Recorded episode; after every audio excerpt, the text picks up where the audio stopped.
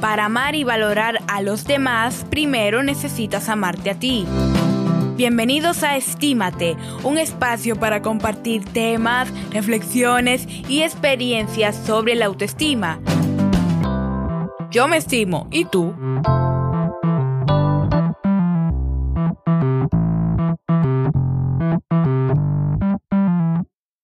Bienvenida y bienvenido a Estímate, el podcast donde te invito a estimarte. Este tercer episodio es muy especial, pues en él te estaré abriendo mi corazón y creo que por primera vez en mi vida para contarte mi historia personal con la autoestima. Desde pequeña y según las vivencias que recuerdo, he sido una persona súper extremadamente detallista, cariñosa, amorosa con mi familia, mis cercanos y mis amigos. Eso yo era consciente de eso. Siempre he estado ahí para quienes me necesitan, ya sea para escuchar, para darles un consejo, para darles una recomendación. Aparte de que a mí siempre me gustaba que las personas tuvieran algo de mí, algo con que recordarme, o sea, una cartita, una notita. Probablemente la mayoría de las personas que me conocen y que han compartido conmigo, o sea, de manera presencial, tienen algo de mí por ahí, algún papelito, alguna notita, alguna cartita. Siempre hacía eso cuando era pequeña, lo que iba creciendo, en mi adolescencia, en mi juventud. Siempre fui una alumna ejemplar, estudiosa, aplicada, respetuosa con mis profesores y mis compañeros, muy disciplinada, porque entendía que eso era muy importante y que yo tenía que hacerlo, aunque mis padres nunca me exigieron que yo tenía que ser una alumna perfecta.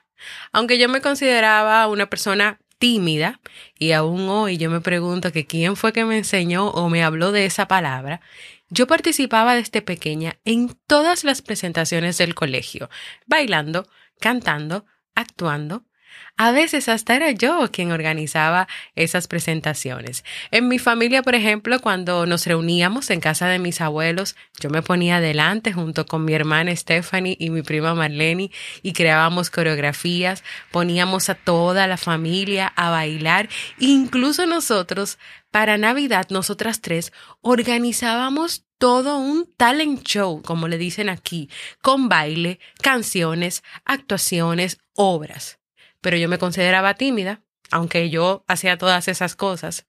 Y así como muchos expertos dicen, y también yo, las experiencias familiares tienen parte importante en la formación de la autoestima de las personas. Ahora, de parte de mi familia recuerdo, porque aún pasa, que mis padres y mi hermana me apoyaban en todo, siempre veían y reconocían en mí la belleza interior y exterior que yo tenía. Mi papá incluso a mi hermana y a mí nos llamaba la rosa y la flor, porque así, desde su corazón de padre, él nos veía como flores hermosas, bellas, en proceso de crecimiento, o sea, con una belleza increíble. No sé si sabes que en una relación de padre e hija, o sea, la figura del papá en las hijas tiene mucho que ver con el desarrollo de la autoestima. Por eso es tan importante que esas relaciones el papá se encargue de validar a sus hijas, de respetarla, de transmitirle cariño y de ayudarlas a ir reconociendo la belleza interior y exterior que tienen.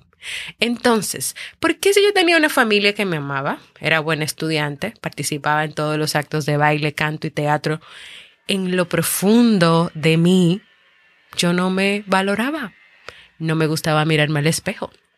No reconocía esa belleza interior y exterior de la que todos me hablaban.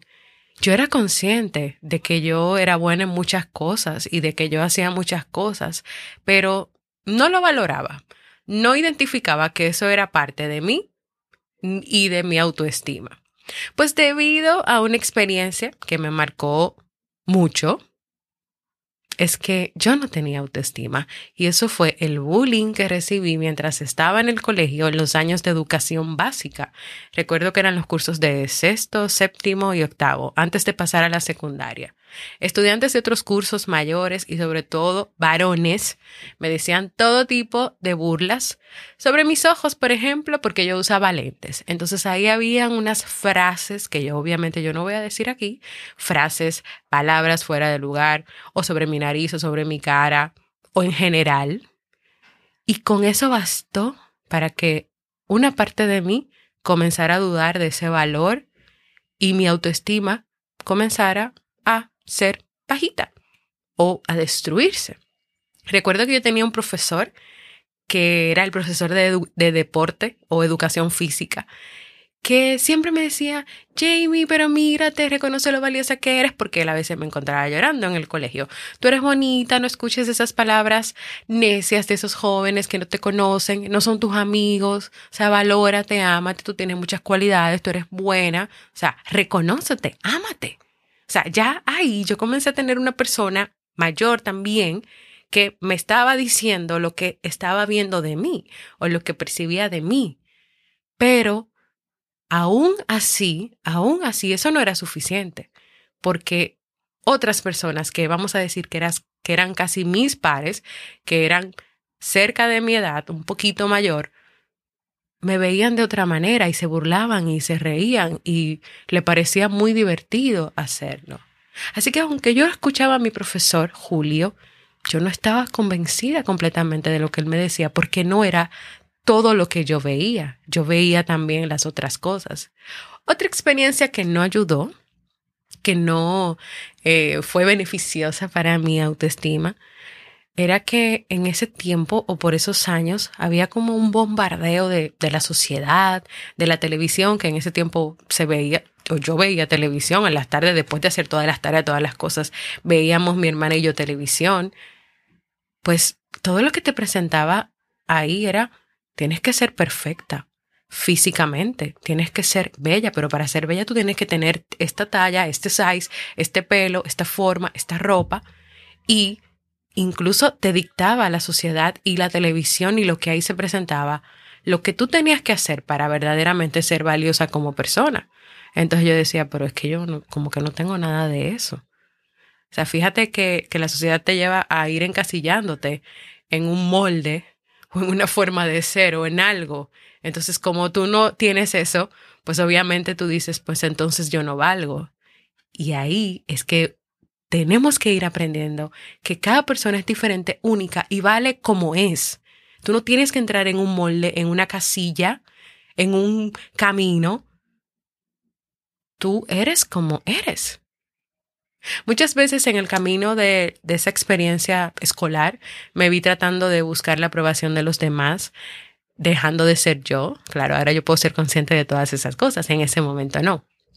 Para convertirme en una persona extremadamente generosa con nosotros al punto de olvidarme de mí misma. O sea, yo era chula, buena con la gente, le dejaba notitas, o sea, pero esas cosas a mí me salían del corazón y de verdad yo quería hacerlas. Yo no las hacía, aunque yo quería buscar la aprobación de los demás, tal vez lo hacía más, por ejemplo, no expresando mis opiniones reales de las cosas, porque recuerdo que tenía una amiga y eso lo pude ver muchísimo después que ella decía algo y yo tal vez pensaba diferente, pero yo decía lo mismo que ella.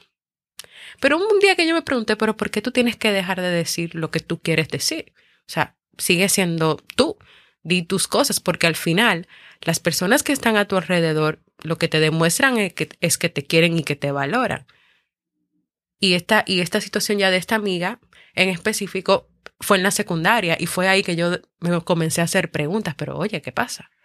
Pero sí llega un momento en que cuando tú eres muy generosa, muy buena, pero tú comienzas a hacerlo hasta el punto que te olvidas de ti, obviamente tú vas perdiendo tu esencia. O sea, una cosa es ser generosa pero otra cosa es llevar esa generosidad a un extremo en el que tú te olvides de ti, en el que tú no te valores y en el que tú pienses que los demás valen más que tú. O sea, no, si tú llegaste ahí, entonces esa generosidad no es buena. Es una generosidad que te va a enfermar. Y como ya sabemos, esto al final no funciona.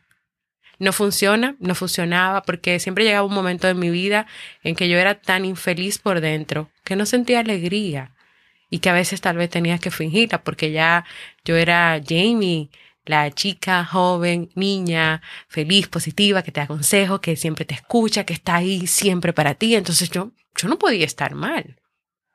Y así pasaron muchos años con distintas experiencias y por más que intentara mejorar y cambiar mi autoestima, yo tenía momentos buenos, buenos, que todo estaba bien, que yo me sentía bien, pero otros no tan buenos que solo guardaba en mi corazón.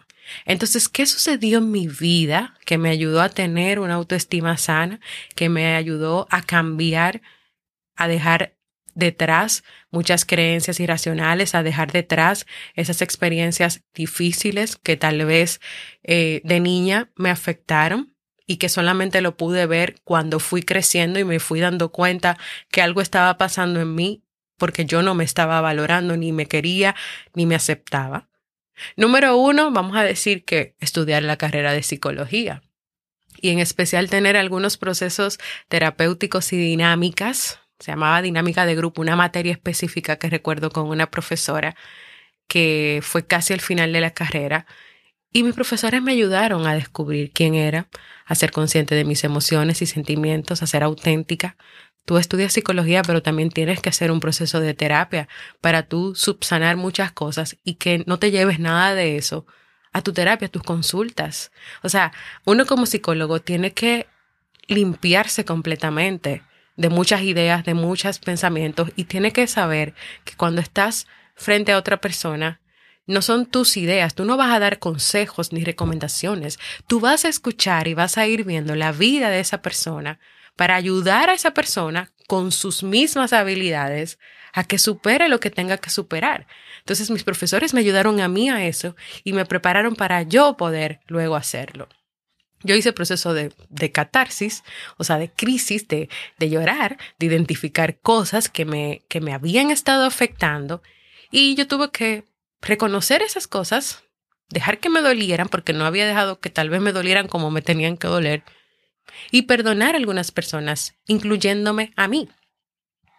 Otra experiencia fue con una profesora de la materia de humanismo o humanidades en la universidad la cual un día me hizo un comentario irrespetuoso frente a toda la clase. Ella me juzgó y acabó conmigo y me dijo de todo.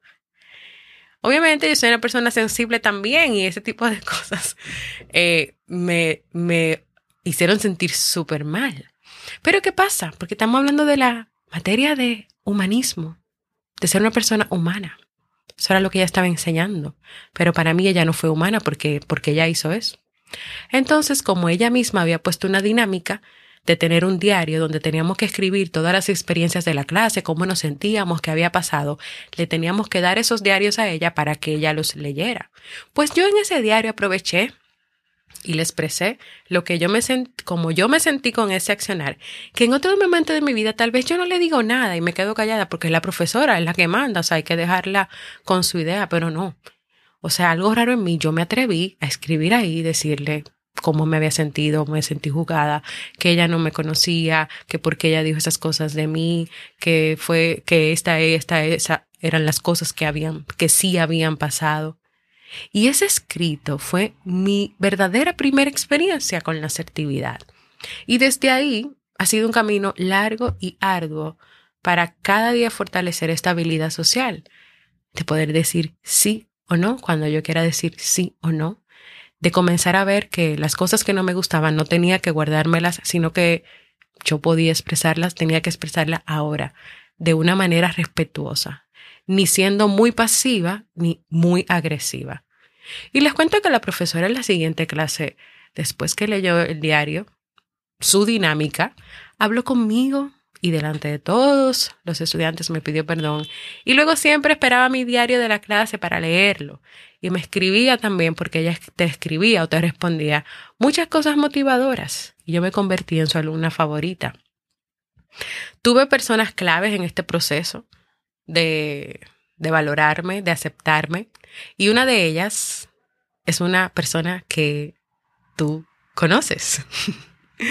Se llama Robert Sasuki. Sí, a él lo conocí en la universidad. Primero fue mi súper mejor amigo, el más increíble de todos. Y a lo largo de nuestra relación, que fue como una relación que ha evolucionado bastante porque éramos mejores amigos, después fuimos novios y nos casamos. Pero él siempre reconocía mi verdadera esencia, me la recordaba, me la decía, me animaba siempre estaba confiado, me decía también lo que yo no hacía bien y lo que no estaba bien y cómo eso me afectaba para que yo lo tomara en cuenta.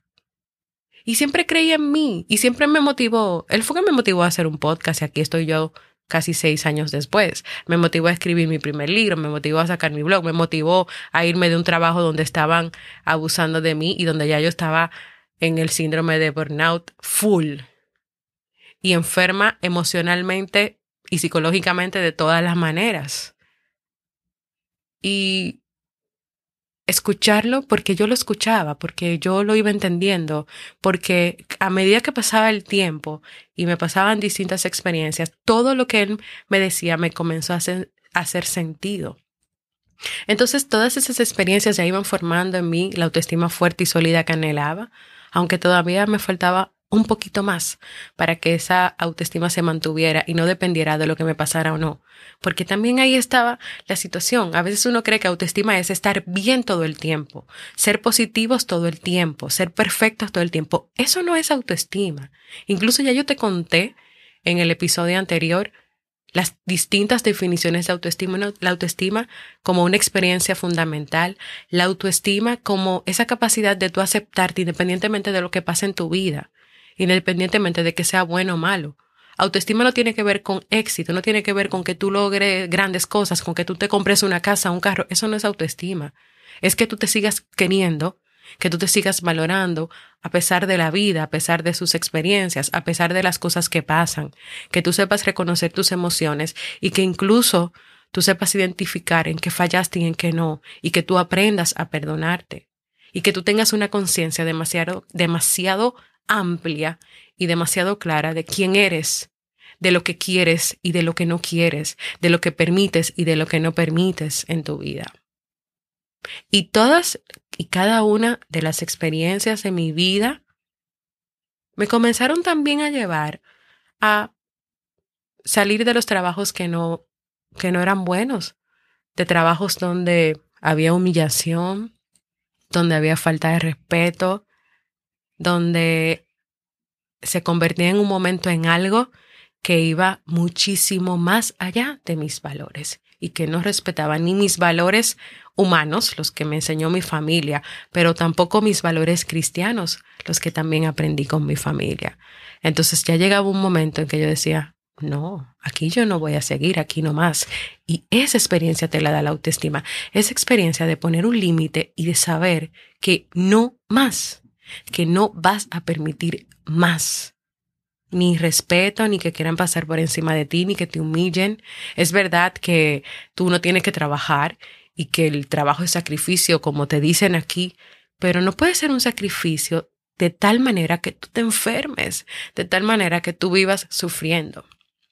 Y otra experiencia, entre las ya varias que he contado, que ya marca como que el pum de ya, ya, el de la autoestima. En el 2015 yo realicé un taller de liderazgo que me invitó un primo de parte de mi mamá.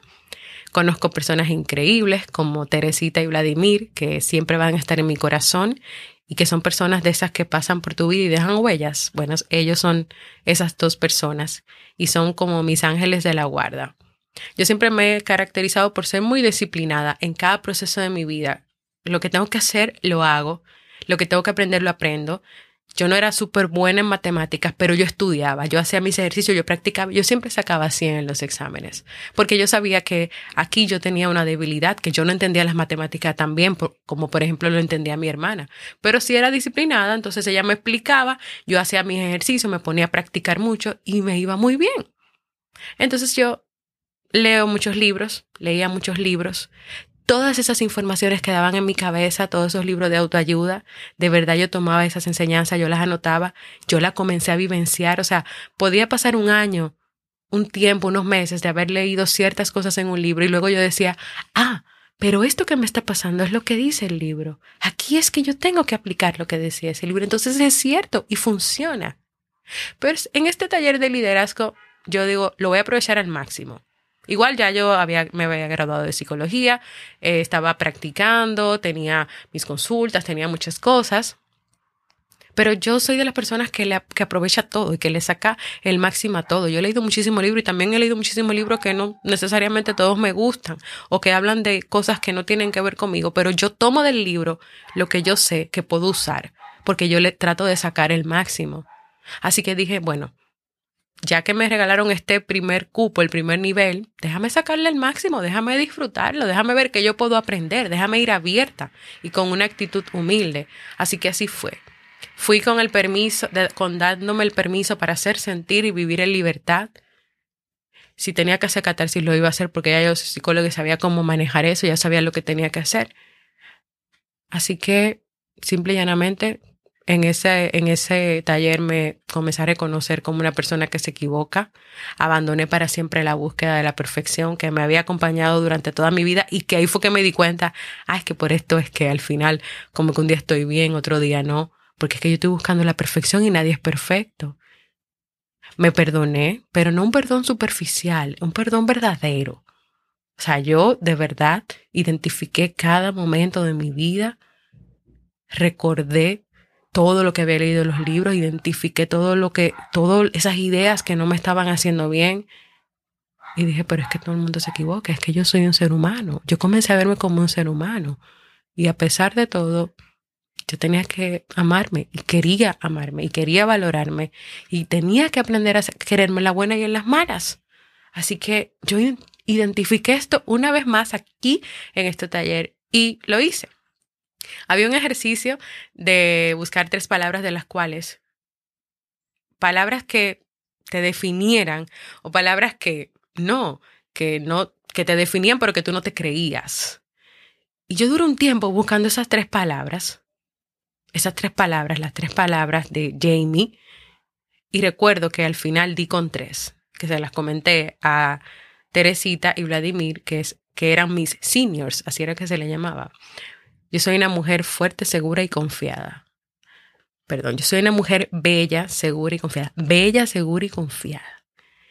Y tenía que trabajar yo por ese tiempo en esas tres palabras, en comenzar a verlas en mi vida, en comenzar a creérmelas, en comenzar a identificar todas mis experiencias, todas las experiencias que me llevaban a realmente creer que yo era una mujer bella, segura y confiada.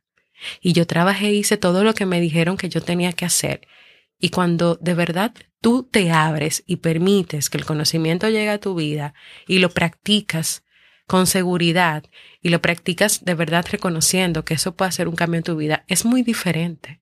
Y sí las cosas pasan. Y sí yo comencé a creerme que yo era una mujer bella, segura y confiada. Recuerdo que en la ceremonia de graduación de ese taller salí a una dinámica en el área verde, en el área de la naturaleza, de fuera del lugar donde yo estaba, eh, donde estaban los árboles, donde estaba todo. Yo tenía que escribir algo en un papel, como una escritura que, saliera de mi inconsciente. Escribirlo, no leerlo.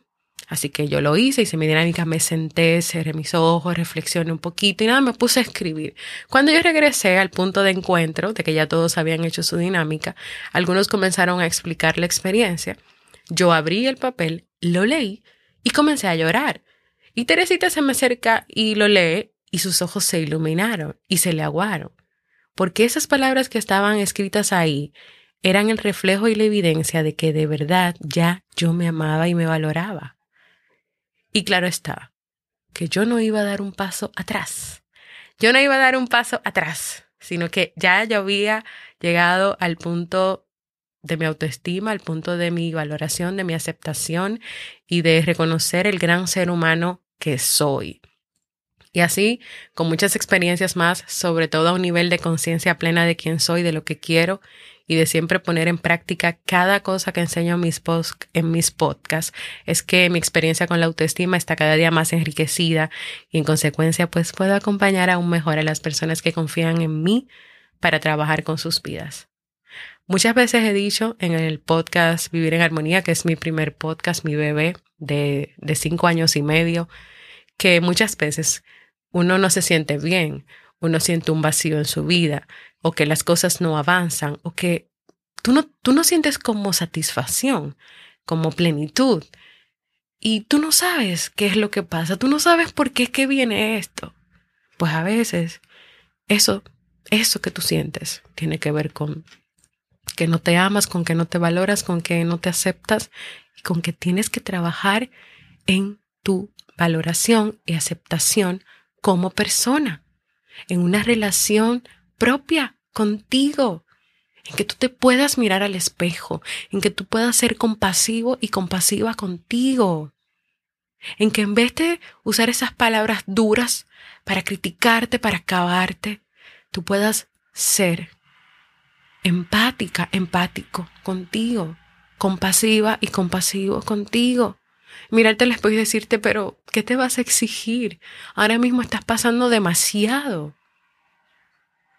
Y en mi vida, en este año, por ejemplo, que ha sido muy difícil a nivel de salud, cuando antes yo siempre hacía muchos ejercicios, hacía muchas cosas, estaba muy activa, este año ha sido todo lo contrario a esa vida activa de ejercicios, de, de ser fitness.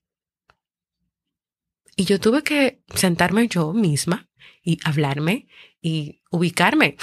Hey, ¿qué te pasa, Jamie? Sí, el diálogo interno. Tienen que hablarse con ustedes mismos. Oye, ¿qué te pasa? No te exijas más de lo que tú puedes estar. Ahora mismo tú estás enferma, tú tienes muchas situaciones que escapan de tu control, que tú no puedes manejar. Y próximamente tal vez yo sea sometida a una operación, tal vez en diciembre.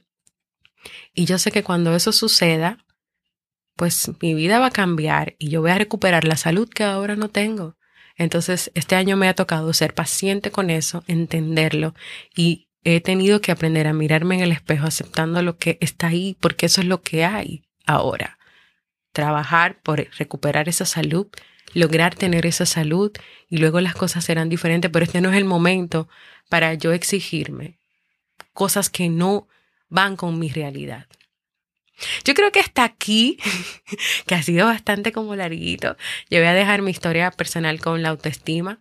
Probablemente a medida que sigamos con más episodios en algunos momentos, eh, también cuente algunos otros ejemplos o algunas otras cosas que, pues, que vengan a mí o que recuerde. Así que nada, es la primera vez que creo que hablo sobre esto de esta manera en un podcast. Así que esto es un regalo para mí y creo que sea también de alguna manera de inspiración para ti.